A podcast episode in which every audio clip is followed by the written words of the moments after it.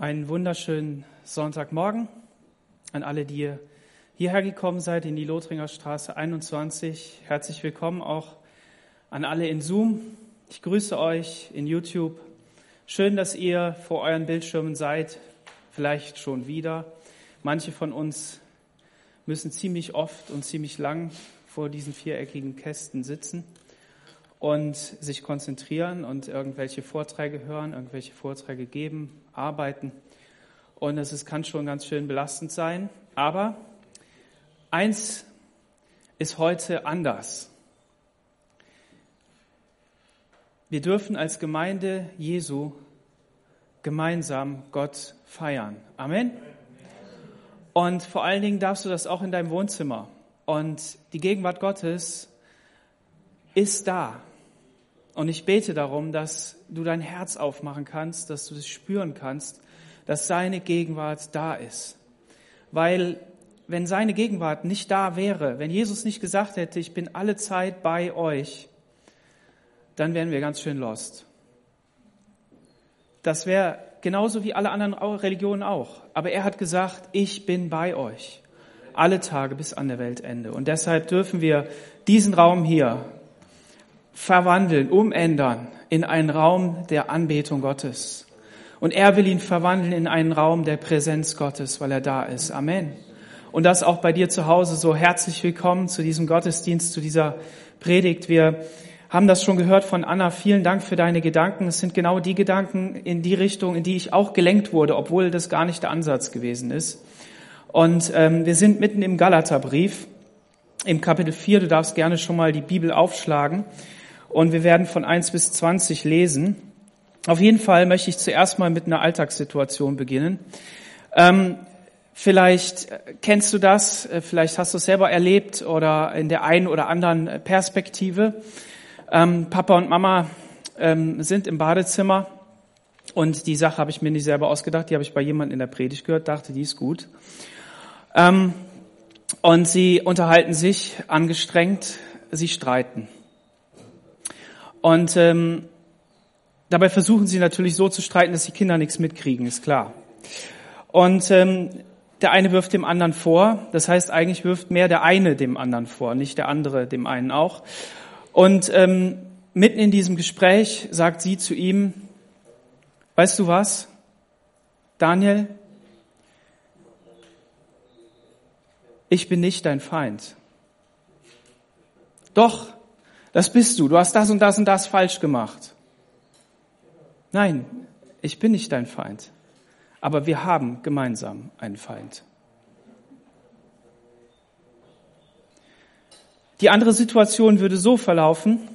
Beide bekriegen sich. Entweder hält der eine die Klappe oder eben auch nicht, streitet mit.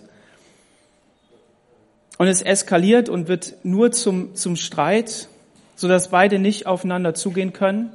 Der eine rennt raus, geht dem anderen aus dem Weg, paar Tage lang vielleicht sogar. Oder kuscht und sagt, ja, hast recht, ich habe es falsch gemacht und ordnet sich unter, aber in falscher Haltung. Und das sind die beiden Beispiele, die ich mal geben will für das, was wir im Galaterbrief finden, zwischen Gesetz und Gnade.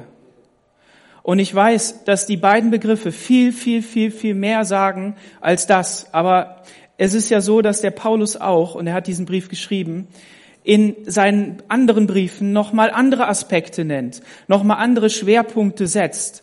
Und dass die Summe des Wortes Gottes, Strich drunter addieren, die Summe des Wortes Gottes die Wahrheit ist. Und beim Wort Gottes speziell jedes einzelne Wort die Wahrheit ist. Aber auch schon da merken wir, dass unterschiedliche Aspekte immer wieder hervorkommen. Und das ist das, was uns heute Morgen beschäftigen soll. Ich beginne hier mal zu lesen. Vers 29 im dritten Kapitel. Seid ihr aber Christi, dann seid ihr ja Abrahams Nachkommen und nach der Verheißung Erben. Das ist etwas, das musst du verstehen. Das musst du verstehen. Nein, du bist eingeladen, das zu verstehen. Und ähm, vielleicht bist du ganz neu und äh, guckst zum ersten Mal zu, bist vielleicht hast mit Jesus noch nicht so viel zu tun. Ich lade dich heute ein auf diese Reise. Es geht sehr schnell ganz tief rein, so deshalb keine Panik. Ähm, Jesus lädt jeden Menschen ein, in seine Nachfolge, ihm einfach hinterherzugehen. Ganz cool. Und er hat sogar gesagt, ich bin dabei, ich, ich nehme dich an der Hand, ich gehe mit dir. Und wenn du in deinem Leben nicht weiter weißt, wenn du denkst, hey, gibt es Gott, gibt es Gott nicht, ich habe auch was gehört und du sitzt ja heute auch in diesem Gottesdienst, vielleicht sogar hier, und stellst dir diese Fragen, dann, dann lade ich dich ein, zu sagen, ja Jesus, ich will mich auf den Weg machen. Ich will das mal probieren, ich will das mal versuchen. Und wenn Gott heute so sehr in dein Herz reinredet, dass du denkst, boah, ich bin getroffen, ich bin es, ich, ich muss Jesus in meinem Herzen haben, bist du eingeladen zu sagen, ja Jesus, komm du in mein Leben. Und so einfach ist das. Und dann wird er dich weiterführen und wir werden dich begleiten, so gut wir können und ähm, sei einfach eingeladen. Ihr aber seid, seid ihr aber Christi, dann seid ihr ja Abrahams Nachkommen nach der Verheißung. Das ist ganz wichtig, nochmal deutlich zu sagen, den Nagel nochmal richtig reinzuschlagen. Wenn wir zu Christus gehören, und ich habe ja eben gesagt, er lädt uns ein zu sich und wir brauchen nur Ja zu ihm zu sagen, im Glauben zu sagen, Jesus, ich glaube an dich. Ich glaube an das, was du getan hast dann sind wir auf seiner Seite, dann sind wir Christi, dann seid ihr ja Abrahams Nachkommen. Also uns verbindet eine, eine Familiengeschichte, eine Familiengeschichte Gottes, die ganz weit in die Vergangenheit zurückgeht. Und Abraham hat eine Verheißung bekommen und nach dieser Verheißung sind wir seine Nachkommen. Und deshalb sind wir auch nicht nur welche, die auf Verheißung hoffen, sondern wir sind schon Erben. Halleluja. Was ist ein Erbe? Ein Erbe ist jemand, der etwas antritt, wo ein Testament geschrieben ist, das in Kraft gekommen ist. Und da ist jemand gestorben und deshalb ist dieses Testament in Kraft getreten, Jesus Christus. Und dieses Testament treten wir an, dieses Erbe treten wir an. Ich sage aber, solange der Erbe unmündig ist, ist zwischen ihm und einem Knecht kein Unterschied, obwohl er Herr ist über alles sondern er ist unter den Vormündern und Verwaltern bis zu der Zeit, die der Vater bestimmt hat. So auch wir. Als wir unmündig waren, waren wir unter der Knechtschaft der Elemente der Welt. Als aber die Zeit erfüllt war, sandte Gott seinen Sohn, geboren von einer Frau, unter das Gesetz getan, damit er die, die unter dem Gesetz waren, erlöste, damit wir die Sohnschaft empfingen. Weil ihr nun Söhne seid, hat Gott den Geist seines Sohnes in eure oder unsere Herzen gesandt, der ruft aber Vater. Boah, mega, richtig gute Dusche. Und die brauchen wir immer wieder. Wenn man sich dreckig gemacht hat, dann springt man schnell unter die Dusche und dann reinigt man sich, dann ist man richtig sauber wieder und das ist eine richtig gute Sache. Manchmal bleibt der Dreck ja länger kleben, so bei, bei Ruß oder bei öligen Sachen oder schmierigen Sachen, da muss man nochmal spezielle ähm, Reinigungspaste ähm, nehmen, ja, und scheuern und so, damit das wirklich auch runtergeht. Ähm, aber das Gute ist, so geht's im Geistlichen auch. Vielleicht empfindest du dich nicht so sehr als Gottes Kind, als Gottes Sohn, als Gottes Tochter. Und dann sei dir gesagt, heute Morgen nimm mal noch mal so eine richtige Dusche. Nimm das noch mal so richtig mit auf. Wir sehen hier, dass ähm, es um einen Stand geht. Einen Stand, den ich habe. Ich wechsle also von der einen Seite auf die andere Seite, von der einen Position in die andere Position. Meine Tochter tut das auch in diesem Jahr, nicht die kleine, sondern die große, die wechselt von 17 auf 18 und da passiert was in Deutschland. Da wird man erwachsen oder so ähnlich, sagt man. Zumindest rechtlich ist das, ist das ein, ein Fortschritt. Ja, mit 21 wird man dann noch mal voll zurechnungsfähig oder so ähnlich. Auf jeden Fall passiert da etwas. Und wir haben immer wieder in unserem Leben, dass wir, dass wir ähm, Plätze verlassen müssen, an denen wir gerade waren. Ähm, Eltern geht das auch so. Ne? Wenn Kinder ähm, in den Kindergarten gehen, dann äh, muss man sie loslassen und, äh, und, dann, und dann muss man sie loslassen. Ja? Die, die gehen dann alleine. Ja? Wenn sie in die Schule gehen, man sie mehr loslassen. Und die Kinder selber müssen diesen Schritt machen, diesen Schritt machen im Glauben, dass sie das packen und dass die Eltern ihnen vertrauen. Und manche Kinder sind zaghaft, die, die, die weinen, die ähm, wollen noch mal die Hand der Eltern haben, die, die brauchen Begleitung da drin. Und manche sind total mutig. Nein, ich will aber nicht, dass du mitgehst. Ja. Und so geht es uns im, im, im Geistlichen auch, dass wir, dass wir im Glauben diese Schritte machen müssen. Und hier sagt Paulus Folgendes: ähm, Dieser Erbe, der ist so lange unmündig, bis der Vater den Zeitpunkt festgesetzt hat. Das war im römischen Recht so, dass jemand irgendwo zwischen 15 und ähm, 25 oder so ähnlich oder 28 sogar ähm, eben mündig werden konnte, selbst für sich verantwortlich, wenn der Vater das irgendwie festgelegt hat, zu irgendeinem Zeitpunkt. Bei uns ist es Punkt 18, da wird man halt dann so und bei denen war das individuell. Das heißt, der Vater kannte vielleicht seinen Sohn, der, der wusste, wie man den einschätzen soll. Und dann hat er gesagt, nee, der braucht noch mal ein paar Jahre, dem gebe ich noch mal ein bisschen. Ne? Und ähm, so ist das hier auch. Paulus benutzt, gebraucht dieses Beispiel, um uns zu erklären, wie das auch im Geistlichen ist, wie das auch ähm, von der Bibel her ist, von dem, was Gott mit uns hier macht. Und das heißt nicht, dass das in Zement, also zementiert ist. Es sind gute Beispiele aus deren Zeit, ja. Und das wären heute andere Beispiele, ja. Das ist heute anders. Aber um das zu verstehen, müssen wir ein bisschen in diesen Hintergrund gehen. Müssen gar nichts. Aber wir dürfen und dann entdecken, wow, das ist ja cool, ja. Also es hilft, Dinge zu verstehen. Und er nennt hier auch unmündig, so wie ein Knecht. So wie ähm, derjenige, der ein Sklave ist, der, den man gekauft hat, der mein Besitz ist. Und ähm, der sagt also, dass dieser, dieser Erbe, solange der unmündig ist, ähm, zwar Herr ist von dem, von dem, ähm, von der, vom Erbe her, von der, von der Verheißung oder von dem Zuspruch, den er bekommen hat, von der Rechtsprechung, aber ähm, er ist unter Vormünder gezahnt, unter Verwalter bis zu der Zeit, die der Vater bestimmt hat. Und so ist das bei uns auch. Im Kapitel 3 haben wir uns angeschaut, dass es eben einen Erzieher gab, das Gesetz. Und dieser Erzieher, der hat eben darauf geachtet, was ist mit diesem Sohn, was ist mit diesem Kind und hat dem Vater Rapport gegeben, gesagt, da fällt er sich falsch. Und da ist der Vater eingeschritten und hat ähm, gehandelt. Und ähm, wir müssen auch wissen, die Galater, das waren Leute, die waren diese Sklaven. Stell mal vor, du wärst jemand, der nicht frei über sich entscheiden kann. Manchmal fühlst du dich ja sogar so. Aber stell mal vor, das wäre wirklich so. Wir können es vielleicht ein bisschen nachempfinden bei den Regeln, die wir so alle hier einhalten müssen. Da merken wir, unsere Freiheit wird beraubt, ja, und dann merken wir da etwas. Und es gibt viele Menschen, die in Sklaverei leben. Es leben heute mehr in Sklaverei als je gelebt haben. Das ist schrecklich. Aber diese Gemeinde dort, die hat ja von Paulus das Evangelium verkündigt bekommen. Und jetzt sagt Paulus, ähm, dass der Sohn dieser, dieser Sohn, und das ist ja ein, dann in dem Sinne auch ein, ein Titel, die Sohnschaft kommt nachher, ähm, dass der halt so ist wie ein Sklave. Und das lässt die aufhorchen. Er gebraucht das nochmal. Warum? Weil die Galater hatten die Freiheit erlebt in Christus. Die hatten das alles erlebt.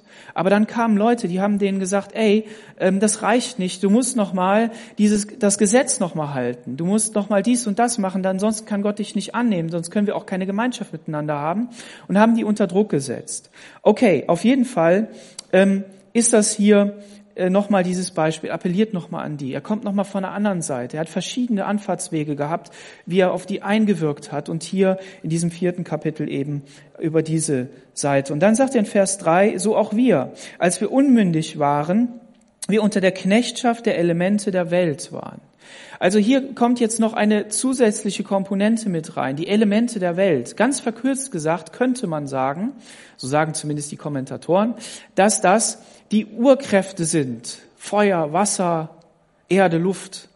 Und dahinter stecken Geister und denen ist man untertan. Also man könnte sagen, dass, dass die, die Menschen, die Gott nicht haben, die die Freiheit in Gott nicht haben, ja einem anderen Gott dienen. Und der ist aus biblischer Sicht, und das ist ja die Wahrheit, ähm, letztendlich eine geistliche Macht, die Gott entgegensteht. Ist das so? Und und das ist das, was Paulus hier macht. Er verknüpft hier zwei Dinge. Er verknüpft das, das eine, dass er sagt, was den Stand in Christus anbetrifft, das, was Jesus am Kreuz von Golgatha getan hat, versetzt uns in solch eine neue Dimension hinein, die uralt ist, weil Gott die schon von vornherein geplant hat. Auf der Grundlage hat er alles aufgebaut. Abraham glaubte Gott und das rechnet er ihm zur Gerechtigkeit an.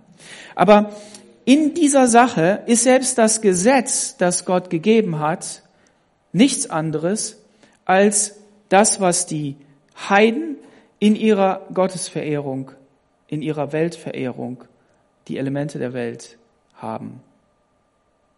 Das ist das gleiche Ergebnis. Führt, führt zum Gleichen im Menschen durch die Sünde. Das hatten wir vorher auch schon angesprochen in Kapiteln. Wenn du das nicht gehört hast, hör dir die Predigten an, die da vorkommen. Wir kommen da gleich nochmal zurück. Bitte vergesst nicht, Paulus, der gleiche Schreiber, sagt, das Gesetz Gottes ist gut, Römer 7. Ja, das ist, es ist geistlich. Es geht nicht darum, das Gesetz zu, dis, zu deformieren oder de, disqualifizieren. Darum geht es überhaupt nicht. Aber die Auswirkung für den Menschen ist, ist die gleiche. Und deshalb ist die Freiheit in Christus etwas komplett Neues oder anderes. Als aber die Zeit erfüllt war, als die Zeit erfüllt war, sandte Gott seinen Sohn Halleluja. Im Epheser 1, Vers 10, da heißt es ähm, ähnlich, als die Zeit erfüllt war, aber die grammatische Stellung dieses Wortes ist eine andere. Und ähm, diese beiden Dinge beschreiben zwei unterschiedliche Sachen in gleicher Richtung. Das eine heißt, als die Zeit erfüllt war, ähm, vom Zeitabschnitt her, da ist das und das und das ähm, na, die Zeit ist gelaufen und dann kommt etwas Neues. Also jemand wird 18 und dann geschieht etwas Neues. Und das, was hier beschrieben ist, bedeutet, dass die Zeit erfüllt war von dem, was inhaltlich passiert ist mit den Menschen, was Gott wirken wollte, was er zulassen wollte, die Wege, die er führen wollte, die Punkte, an die er sie heranführen wollte. Diese Zeit ist erfüllt. Und als ich das gelesen habe, dass das so beschrieben wird, da habe ich gedacht, was für einen fantastischen Gott haben wir. Er verpennt nichts. Wir sagen ja immer, Gott ist so so ähm, unendlich und er regiert in der Zeit und er kann alles kontrollieren und machen und tun. Ja, und er beschreibt uns, dass es, wenn es um die Errettung eines Menschen geht und auch deine Errettung, ob du die vor 30 Jahren erlebt hast oder heute erlebst, für Gott ist es so, dass, dass als die Zeit erfüllt war, sendet Gott seinen Sohn in dein Leben hinein. Erfüllt im Sinne, du bist an diesem Punkt, wo Gott dich haben will. Du hast alles das erlebt, was du erleben musstest, damit du dahin kommst. Und die Zeit ist erfüllt. Es ist nicht vor, es ist nicht nach dem Tod, sondern es ist vorher. Manche sagen ja, boah, ey, warum bin ich nicht früher gläubig geworden? Gib das Gott ab und sag, als die Zeit erfüllt war, das ist das, was Gott mir gegeben hat. Und deshalb brauchen wir uns auch nicht verrückt machen für die Dinge, die wir erlebt haben. Ich weiß, dass das jetzt sehr schwer ist, was ich sage, und ich rede da wahrscheinlich leichtfertig drüber, in Anführungsstrichen, weil viele von euch viel, viel schlimmere Sachen erlebt haben als ich. Aber trotzdem ist es so, dass auch die Welt insgesamt, wenn wir uns die Weltgeschichte angucken, ja viele schlimme Dinge erlebt hat. Und Gott sagt, als die Zeit erfüllt war, alles das, was war notwendig. Und wenn wir nochmal in die Zeit Jesu zurückgehen, an, an Daniel denken, dann müssen wir ja sagen, das römische Reich war gerade aufgebaut, die Straßen waren fertig, niedelnagelneu, alles poliert und dann kommt das Evangelium und, und schießt in die Welt. Wunderbar, die Blüte geht auf. Kennt ihr das, wenn so eine Blume, buff, Hammer, was Gott da alles vorbereitet hat. Die schlimmsten Chaoten, die schlimmsten Menschen, die grausamsten Menschen waren an der Regierung.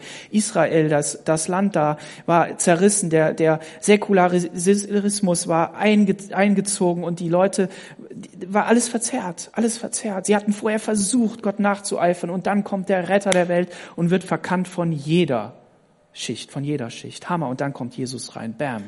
Mein Reich ist nicht von dieser Welt. Und dann geht's los als die Zeit erfüllt war, sandte Gott seinen Sohn, geboren von einer Frau. Also liebe Frauen, auch auf YouTube, wenn du uns nicht kennst, ihr müsst wissen, damals war die Frau nix wert. ist wichtig, ist ja heute auch noch in vielen Teilen der Welt. Wir versuchen uns, strengen uns ja an, dem ein bisschen, das ein bisschen gerechter zu machen. Aber das ist, das ist nicht nur so, ja, wir sind ja Söhne und Töchter Gottes Und ja, geboren von einer Frau, na gut, dann war es eben eine Frau. Gut, dass das andere auch nicht geht, ist jetzt eine andere Sache, aber ich will damit einfach sagen, das war schon so, dass er das extra gesagt hat von einer Frau, eben nur von einer Frau. Maria, Hammer, Hammerpersönlichkeit, Wahnsinn, wenn wir so wären wie Maria, boah, unglaublich. Unter das Gesetz, damit er die, die unter dem Gesetz waren, erlöste und wir die Sohnschaft empfingen. Die anderen. Hammer. Und das ist das Evangelium. Jesus ist geboren hinein unter das Gesetz, nicht damit wir irgendwas erfüllen, sondern damit wir Sohnschaft bekommen. Und das ist das Erbe. Und das müssen wir ganz tief und fest festschrauben, dübeln, hämmern, ähm, schweißen, ich weiß nicht, einfach festmachen, immer festhalten, dass wir Söhne und Töchter Gottes sind und in der Sohnschaft Gottes sein dürfen. Wenn du dich als Frau minderwertig fühlst, sei, sei fröhlich darüber, dass du ein Sohn Gottes bist. Nein, das habe ich extra so gesagt. Und die Männer, wir sind Braut Jesu. Hammer. Hammer ist das. Okay, da muss man wann anders drüber predigen. Weil ihr nun Söhne seid, hat Gott den Geist seines Sohnes in eure Herzen gesandt, der ruft aber Vater. Und das ist das Zweite. Jesus hat das gemacht. Jesus hat das getan. Jesus hat das zugesprochen. Und dann hat er seinen Heiligen Geist ausgesandt, um uns die Kraft dazu zu geben. Nicht als Kraftquelle, als Person, die in dir wirken will, damit du Kraft hast und weitergehen kannst. Und das, deshalb ist der Heilige Geist so wichtig. Der ruft aber Vater. Ja, wer könnte denn von uns aber Vater rufen? Jetzt sagst du, was heißt denn aber Vater? Ja, das heißt Papa, Daddy, Kosename. So dürfen wir Gott ansprechen. So spricht der Heilige Geist in uns Gott an. Ja, wenn wir den Heiligen Geist in unserem Leben ausklammern, ja, dann klammern wir ja das Aber Vater aus. Das geht überhaupt nicht. Und deshalb sei hier nochmal gesagt, weil wir Söhne sind, nicht weil wir den Heiligen Geist haben. Du hast dich nicht zu Jesus bekehrt und dann hast du gesagt, ja, Jesus, komm du in mein Leben und dann hat er dir den Heiligen Geist gegeben und, und und dann bist du erst geworden? Das ist schon so, weil das ist Gottes Geist, der das wirkt, ich weiß. Aber ich will damit Folgendes sagen, wir sind Söhne geworden und deshalb hat Gott uns den Heiligen Geist gegeben. Amen. Das ist so, du hast ein Anrecht darauf. Such den Heiligen Geist. Streck dich nach ihm aus. Lass dich auf ihn ein. Und Jesus sagt, der Vater wird euch nichts ne-, Schlechtes, Negatives geben. Wenn ihr schon gebeten werdet von euren Kindern für was Gutes, dann gebt ihr denen ja auch nichts Schlechtes. Und deshalb ist, ist das so. Der Gott will uns etwas Gutes geben. Und diese Kraft soll in uns wirken. Und ohne diese Kraft können wir nicht durchbrechen, können wir nicht vorwärts kommen. So bist du also kein Knecht mehr, sondern Sohn. Wenn aber Sohn, dann auch Erbe Gottes. Wenn aber Sohn, dann auch Erbe Gottes durch Christus. Amen. Und deshalb lasst uns nicht mit weniger zufrieden sein. Lass dich nicht vom Teufel wieder in die Ecke drängen, du bist doch nur Sklave Jesu, bist nur Knecht, bist nur unwürdig. Nein, du bist Sohn.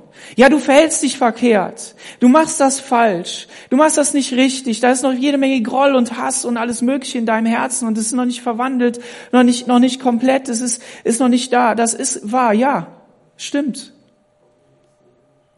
Aber trotzdem bist du Sohn.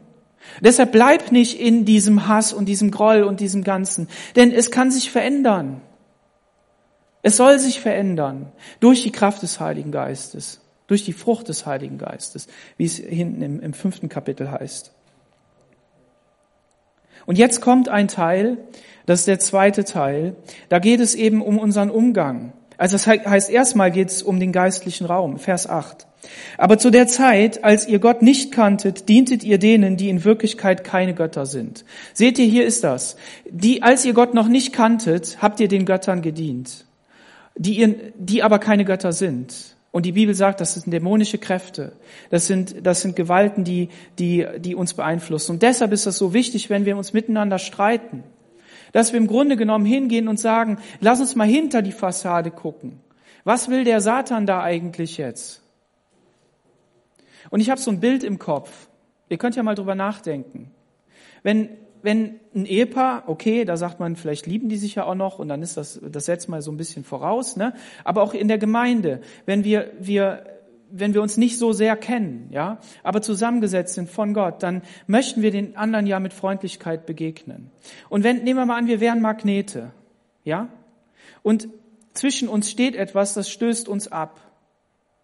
Dann bleiben die beiden Magnete getrennt, richtig? Bleiben getrennt. Wenn wir aber hinter die Kulissen gucken und sagen, hey, wir zwei sind nicht die Feinde, dann schieben wir diese Sache für einen kurzen Moment auf Seite. Für einen ganz kurzen Moment. Hast du das schon mal erlebt? Du hast dich mit jemand gestritten und dann hast du so, ein, so einen Herzenssatz gesagt.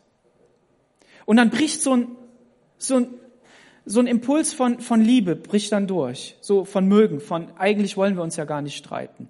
Und bei Magneten ist das so, wenn man diese Trennung wegnimmt, dann passiert was, dann macht das puff und dann bleiben die zusammen. Die titschen noch nicht mal. Das knallt zusammen, das geht richtig. Bestell dir mal Neodyne. Bestell die mal und versuch die mal auseinanderzukriegen. Und dann ist das dieser Kreis. Und die standen so. Und jetzt ist das kurzen Moment weg. Dann macht das puff. Und dann steht die auf einer Seite. Auf dieser Seite. Und dann ist da der Feind. Und das ist der, das ist der wahre Feind. Wir haben noch nicht miteinander geredet. Da gibt's noch Dinge, die wir besprechen müssen, aber wir müssen uns nicht anfeinden. Weder vor dem Gottesdienst noch nach dem Gottesdienst. Weder, weder äh, vor dem Tag, wenn er angebrochen ist, noch, noch wenn er aufgehört hat. Sondern wir dürfen gemeinsam gegen diesen Feind arbeiten, diese, diese Götter, die eigentlich keine Götter sind. Nun aber, nachdem ihr Gott erkannt habt, ja vielmehr von Gott erkannt worden seid, boah. Also, wir müssen ja das verstehen, was, was wir äh, aufnehmen wollen. Ja, also wenn du lernst, studierst, dann möchtest du es verstehen, damit du richtig das checkst und in der Prüfung wiedergeben kannst. Oder in der Arbeit das Programm bedienen kannst, es weiter programmieren kannst oder wie auch immer, ja. Wir müssen wissen, wie was geht. Und hier, hier heißt es auch für uns, ihr habt Gott erkannt. Hast du Gott erkannt? Hast du erkannt, dass Jesus der Retter ist? Hast, ist dir das mal deutlich geworden? Und wie schnell ist das dann wieder verschwunden. Ja, da ist irgendwie so Staub drauf. Ich habe gestern die Ofenscheibe sauber gemacht.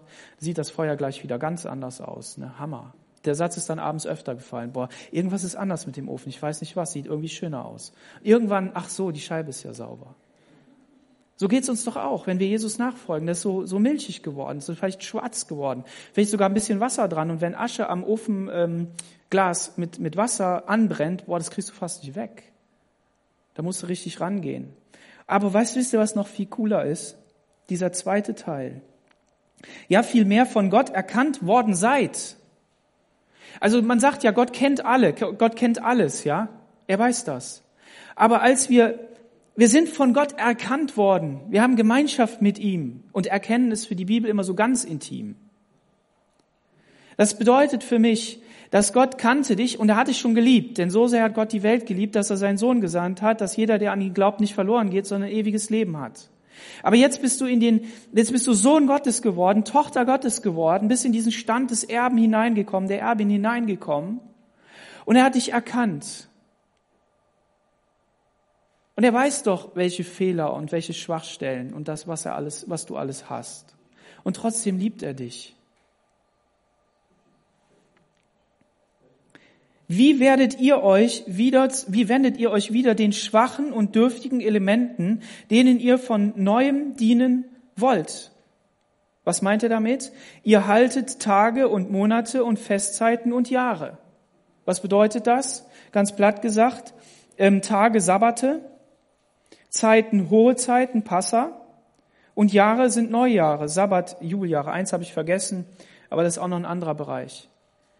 Das heißt also, diese Menschen dort, die Galater, die haben halt gesagt, okay, der Sabbat ist für uns wieder wichtig, die Beschneidung ist wichtig, die Festzeiten sind wieder wichtig und wenn du das nicht einhältst, dann bist du kein echter Christ.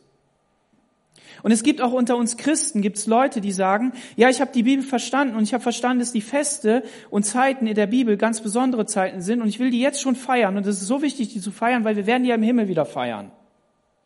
Und deshalb ähm, drängen sie andere Leute da hinein und sagen, ja, du musst das auch. Und da kommen wir jetzt dazu, dass das falsch ist. Der Punkt eins ist, dass dass ihr euch wieder den schwachen und dürftigen Elementen zuwendet. Elemente hatten wir eben schon mal gelesen, ja, in Vers, ähm, Vers 3, ja. Der Knechtschaft der Elemente der Welt. Also hier äh, verweist Paulus eben auf diesen Vers zurück und sagt, diese schwachen und dürftigen Elemente. Warum wollt ihr das eigentlich? Wendet euch diesem Element zu, dieser Person, Jesus. Und ihr haltet diese Tage und findet die wichtig. Und jetzt, was jetzt eben kommt, ist eine Abhandlung darüber, ein, ein Prozess darüber, wie Paulus mit den Galatern umgegangen ist. Und das ist für uns wichtig im Umgang in der Ehe, mit den Kindern, in der Gemeinde und allen anderen Bereichen auch. Da dürfen wir ganz viel lernen. Ich fürchte um euch, dass ihr vielleicht vergeblich an euch, dass ich vielleicht vergeblich an euch gearbeitet habe. Paulus ist verzweifelt, sagt er gleich nochmal viel stärker. Der, der denkt schon, das ist umsonst.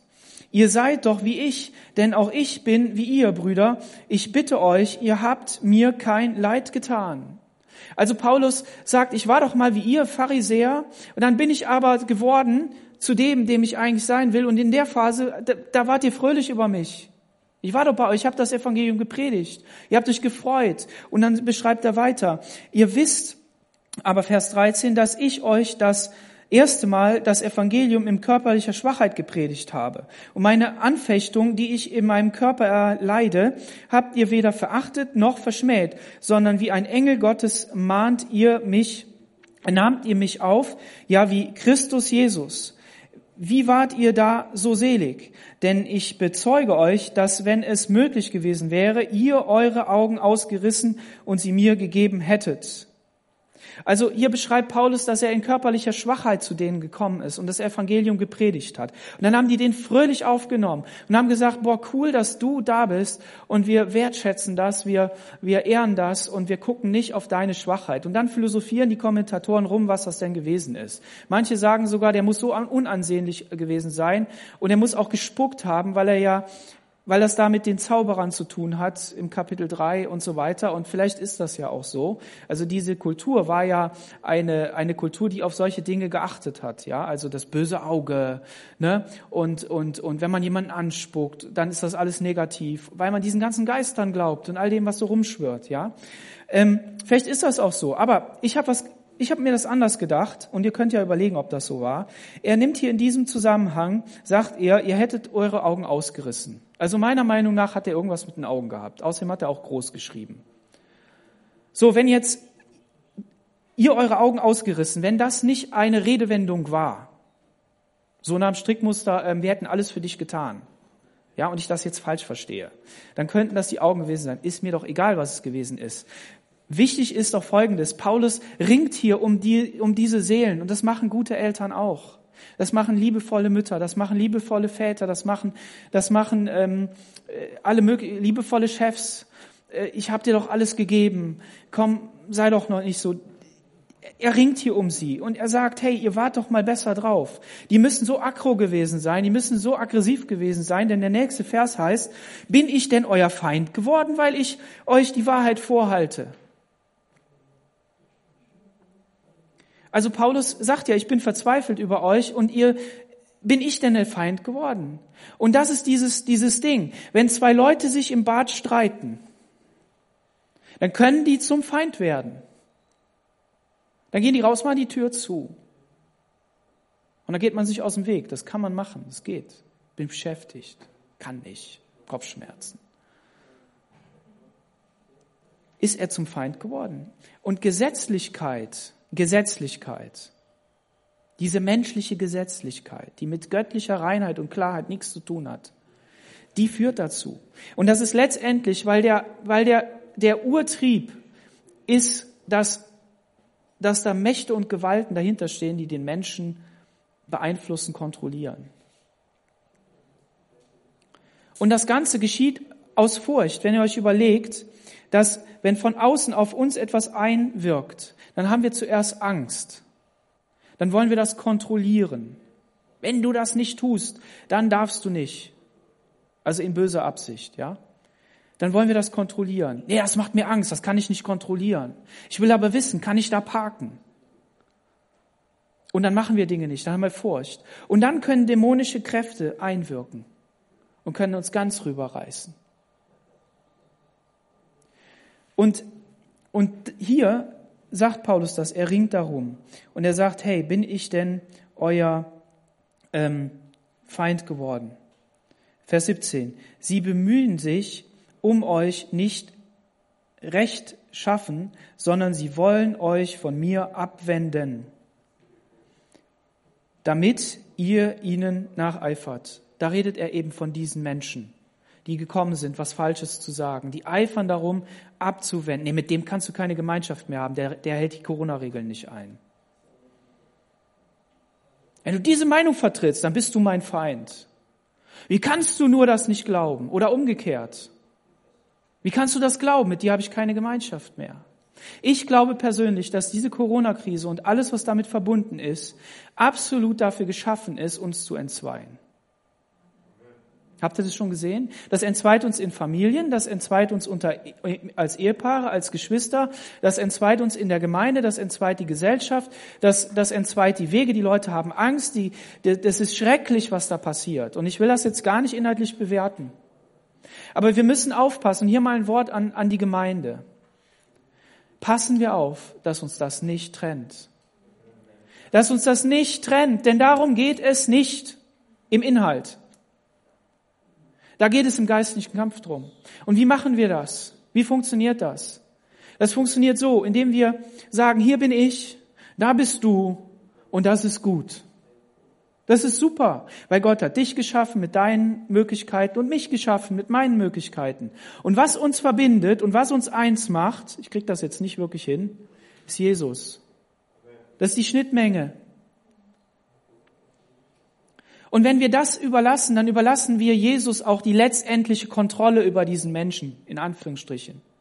Aber wir lieben ihn. Wir sagen einfach, durch die Liebe Jesu liebe ich dich. Wie auch immer, wie stark auch immer, ja. Möge Gott Gnade schenken. Manchen kann man nicht so direkt lieben. Aber Gott kann, kann Gnade schenken. Und du kannst, du musst dein Baby nicht kontrollieren. Und alles kontrollieren. Du darfst es gerne erziehen. Das geht wunderbar. Aber nicht kontrollieren, die Kinder nicht kontrollieren. Da habe ich auch Fehler gemacht. Das tut mir leid. Aber die Menschen zu lassen, um, um sie Gott zu überlassen, aber einzuwirken mit, mit, mit dem, was Gott anvertraut hat, in positiver Art und Weise. Und das bedeutet, wenn wir uns über Corona unterhalten, ich nehme nochmal dieses Thema. Ja, wir dürfen gerne ähm, entschieden argumentieren. Leute, wir müssen argumentieren. Wo haben wir den Raum denn? Der wird uns nirgendwo gegeben. Guckt mal ins Fernsehen, da ist er nicht. Also müssen wir miteinander diskutieren. Aber nicht im Hass, nicht in der Kontrolle, nicht in dem, nicht in dem sich entzweien. Und dann habe ich halt in der aktuellen Situation, wenn der eine eben eine PP, nee, wie heißen die FFP2-Maske tragen will, dann soll er halt eine FFP2-Maske tragen. Dann ist das eben so. Ich will diese Dinger nicht tragen. Wenn ich muss, muss ich. Aber dann, dann lassen wir ihm den Abstand. Dann ist das eben so. Aber wir hassen uns deshalb nicht. Und ganz ehrlich, das war doch vorher auch schon so. Du hast deine religiöse Einsicht gehabt, du hast diese Dinge eingehalten und jene, und er hat das so verstanden und da war keine Gemeinschaft. Und jetzt auf einmal wirst du in Zoom in so einen Raum miteinander geschmissen, musst mit dem beten. Super. Ja? Also das macht der Paulus hier. Der sagt, diese Leute wollen euch entzweien, sich, sie wollen euch trennen von mir. Und wisst ihr was? Nicht nur von mir als Paulus. Wir wissen ja, Paulus ist der Apostel der Nation. Wenn du es nicht weißt, lies mal schnell nach, nachher, in den ersten Kapiteln. Ich erkläre es dir kurz. Ähm, Paulus ähm, sagt, ihr habt mich hier entzweit, ihr habt mich weggeworfen, ihr habt mich weggeschoben. Ich erkläre euch mal kurz, ich bin der Apostel der Nationen und Jesus hat mir die Autorität über die Nationen gegeben, so wie Petrus über, über Israel. Und das dekliniert er runter. Der, der sagt ganz klar, ich habe eine Vision von Gott gehabt. Das Evangelium ist pur aus dem Himmel gekommen. Und wenn ihr meinem Evangelium nicht glaubt und wenn ich selber kommen würde und ein anderes Evangelium verkündigen würde, dann wäre es falsch. Punkt. Und hier sehen wir das. Das heißt also, wenn Sie Paulus auf Seite rücken, und ein anderes Evangelium predigen dadurch, dann, dann setzen sie letztendlich das Kreuz von der Wand runter und sagen, wir brauchen was anderes. Dann setzen sie Jesus weg. Und das war dem Paulus deshalb so wichtig. Eifern ist gut, wenn es allzeit um das Gute geschieht und nicht nur, wenn ich bei euch anwesend bin. Und das ist Das ist einfach das Wichtige. Wir wollen eifern um das Gute. Wir wollen eifern um das Gute in dem anderen, damit er vorwärts kommt. Nicht damit wir unseren Kopf durchgesetzt bekommen, sondern dass wir gemeinsam vorwärts gehen können, dass die Kraft Gottes sich entfalten kann in der Gemeinde, dass sie relevant ist für eine Welt, die verloren geht. Indem wir Hoffnungslichter geben auf eine Herrlichkeit, die einmal kommt, die gewaltig ist und in die Gott uns erlösen möchte und hier schon etwas zeigt. Und jetzt die letzten beiden Verse. Vers 19 meine Kinder. Sagt Paulus nie, meine Kinder. Johannes ist so einer, der sagt immer meine Kinder. Ja? Und das ist so ganz liebevoll.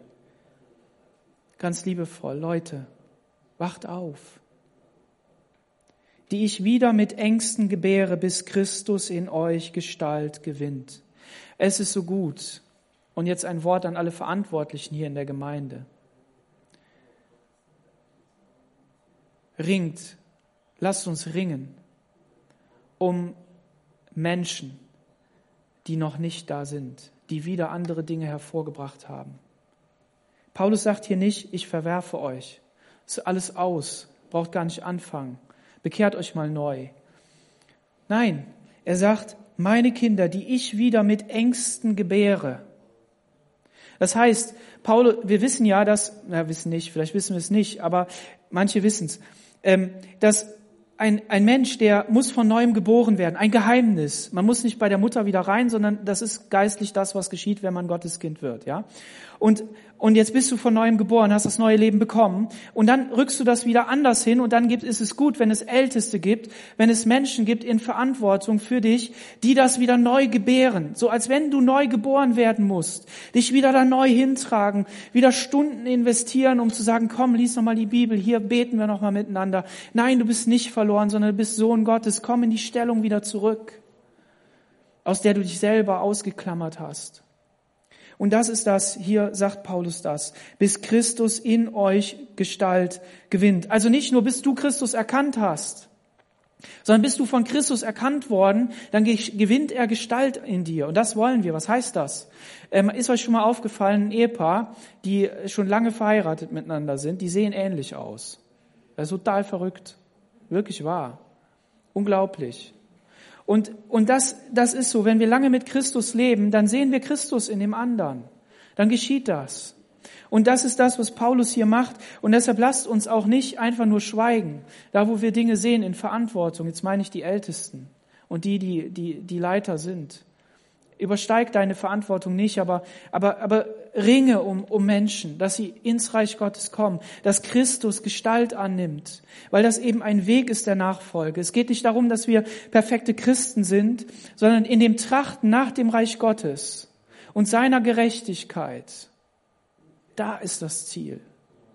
Nicht das wirkliche Ziel, aber das ist das Ziel. Jesus ist der Weg, die Wahrheit und das Leben und auf ihm können wir gehen und ihn gewinnen wir. Es ist ein Prozess und das macht dir auch Trost und Mut, da wo du das verloren hast. Und deshalb einfach dieser Appell, mach das fest, mach das fest. Ich wollte aber, dass ich jetzt bei euch wäre und meinen Tonfall ändern könnte, denn ich bin ratlos über euch. Boah, ich bin ratlos über euch, weiß nicht mehr weiter. Hammer. Schon mal passiert? Und dann setzt dich an den Computer und schreibst eine Mail. Noch besser eine WhatsApp. Versteht kein Mensch. Und wenn du sie abgeschickt hast, fragst du dich auch, was hast du denn da eigentlich geschrieben? Das war damals auch schon so. Und der Paulus konnte nicht hin. Aber dann hat er einen Brief geschrieben und hat reingeschrieben, ich würde gerne meinen Tonfall ändern. Aber weil Paulus ja wusste, dass er hier Grundlagen des Glaubens legen musste, wahrscheinlich wusste der sogar für die Zeit, die noch auf der Erde ist, die zwei, dreitausend Jahre, keine Ahnung, wie lange es noch dauert. Fundamental. Und dann sagt er, aber ich würde gerne meinen, meinen Tonfall ändern. Merkt ihr was? Der wäre nicht hingekommen, hätte die alle zusammengeschlagen mit Worten. Der hätte in Sanftmut die zurechtgebracht, wie es an einer anderen Stelle heißt. Denjenigen, der, der falsch geht, der, der in die Irre gelaufen ist, der irgendwie die Orientierung verloren hat, der gesündigt hat, bringt den in Sanftmütigkeit zurecht. Denn was ist? Was bringt uns zur Umkehr? Was bringt uns zur Umkehr? die Güte Gottes. Amen. Lass uns aufstehen und beten.